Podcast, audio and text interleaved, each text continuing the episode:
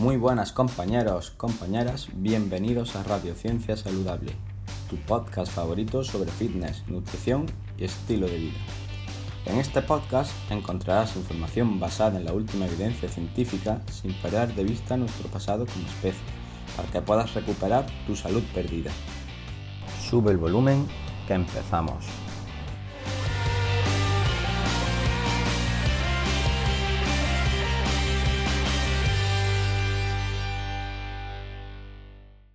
Muy buenas a todos y bienvenidos a otro capítulo de Radiociencia Saludable.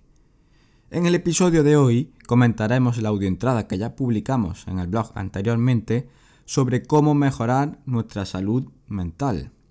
Y es que muchas veces priorizamos nuestra salud física mediante la nutrición y el ejercicio, pero no contemplamos que este área es igual o más importante que las otras que también tenemos en cuenta en nuestro día a día. Es por ello que esperamos que estos consejos te aporten y mejoren tu calidad de vida. ¡Comencemos!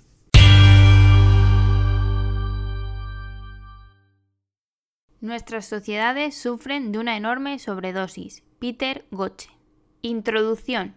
Vivimos en la sociedad del aquí y el ahora. Buscamos soluciones inmediatas a nuestros problemas que no nos impliquen ningún tipo de esfuerzo. Esto es normal, ya que estamos cableados de serie para elegir la opción que menor energía nos lleve a realizar.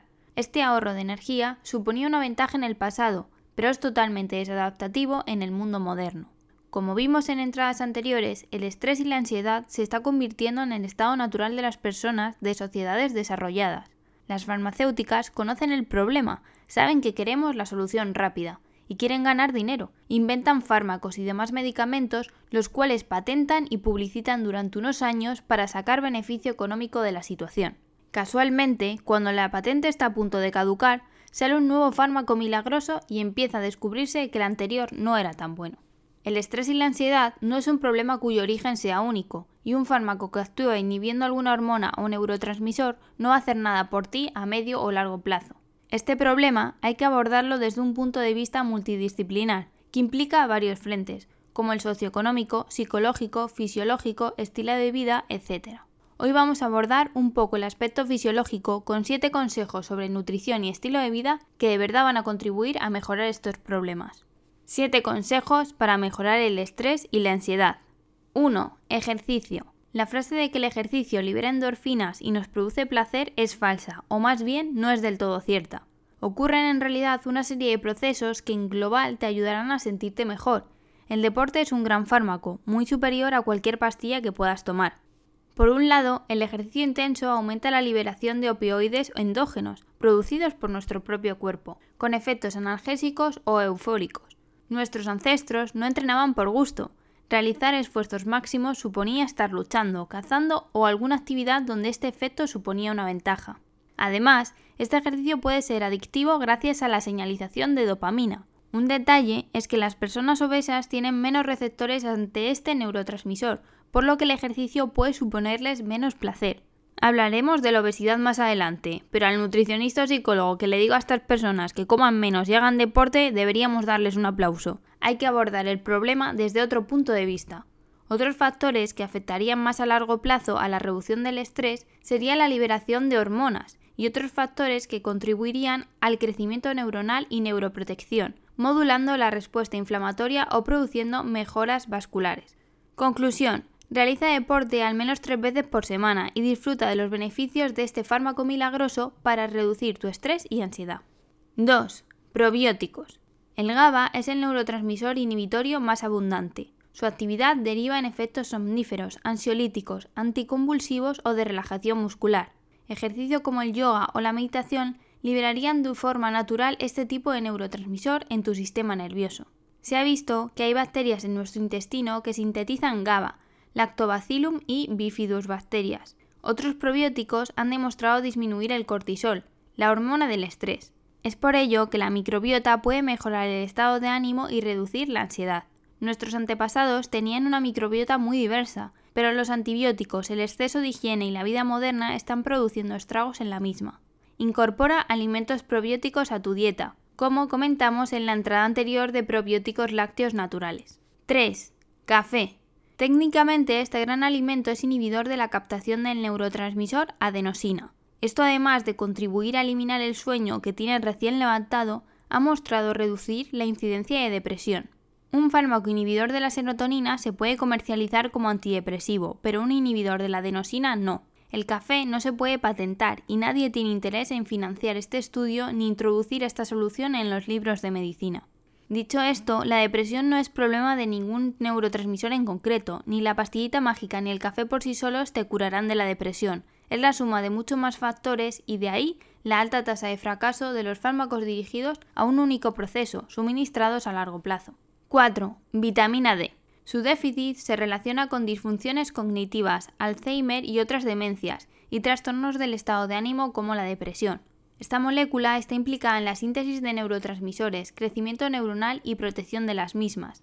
También tiene un efecto antiinflamatorio. Lo mejor de todo es que tan solo tienes que tomar el sol para recibir todos los beneficios. La vitamina D daría para escribir por sí dos o tres entradas más, si quieres saber de forma aproximada cuánto tiempo debes tomar el sol, te recomiendo bajarte la app móvil Dminder. En ella se recogen parámetros como la latitud, la época del año, tu tono de piel o el porcentaje de piel que expones al sol. Así podrás estimar cuánto tiempo necesitas tomar el sol. Si aún así te cuesta exponerte al sol o en tu ciudad es muy difícil tomarlo, en este caso sí recomendaría añadir algún suplemento de vitamina D de alta calidad en invierno, así como incorporar alimentos ricos en ella, como el aceite de bacalao, salmón, caballa, sardinas, atún, huevos, lácteos, etc. 5. Testosterona. La testosterona es una hormona que se sintetiza a partir del colesterol. Los fármacos que reducen el colesterol reducen la testosterona y los niveles bajos de colesterol se correlacionan con peor función cognitiva y mayores niveles de suicidio. Ya hablaremos sobre la gran mentira del colesterol, pero te adelanto que las estatinas hasta hace muy pocos años han sido el fármaco que más dinero ha aportado a la industria farmacéutica. La testosterona se sintetiza en los testículos, ovarios y córtex adrenal. Las personas hipogonadales muestran mayores trastornos depresivos y de ansiedad, mujeres con niveles más bajos de testosterona presentan mayor prevalencia de estos síntomas. Las mujeres tienen más ansiedad y reactividad emocional en general, pudiendo relacionarse con un menor nivel de testosterona en sangre. Un consejo para elevar tu testosterona de forma natural que dependa de ti sería el entrenamiento de fuerza. 6. Creatina. La creatina es una molécula que se encuentra de forma natural en carnes y pescados principalmente. También es usado como suplemento deportivo, sobre todo en entrenamiento de fuerza, aumentando tus reservas de fosfocreatina. Pero sus beneficios van más allá de mejorar tu sprint o tu sentadilla. Mejora la glucemia, previene la pérdida de masa muscular tanto en hombres como en mujeres, mejora tu capacidad cognitiva y ha mostrado mejorar el estado de ánimo y tener un efecto antidepresivo. Es de los pocos suplementos que han sido muy bien estudiados, además de ser posiblemente el más barato. Personalmente es el único suplemento que incluyo en mi dieta, añadiéndolo a los batidos post-entreno. Hablaremos más sobre él en futuras entradas. 7. Nootrópicos. Son suplementos dietéticos que potencian el rendimiento psicológico a nivel cognitivo y del estado del ánimo. Ejemplos de ellos serían la L-acetilcarnitina, principalmente en carnes y pescados, vitamina B6, presente en carnes y órganos como hígado, zinc o magnesio, presente en chocolate y frutos secos. Puedes encontrar todos estos suplementos por separado, pero una vez más esto no es necesario en el contexto de una buena alimentación basada en comida real, como la que proponemos desde Ciencia Saludable. Cabe plantearse si algunos problemas a nivel psicopatológico se deben a un déficit nutricional. Conclusiones. Haz deporte. Introduce alimentos probióticos en tu dieta. No tengas miedo de tomar café por la mañana, el té verde también puede ser una muy buena opción. Toma el sol e introduce alimentos ricos en vitamina D en tu dieta, como pescados grasos. Su cantidad de omega 3 también contribuirá al crecimiento neuronal y protección de las mismas. Entrena fuerza para aumentar tu testosterona.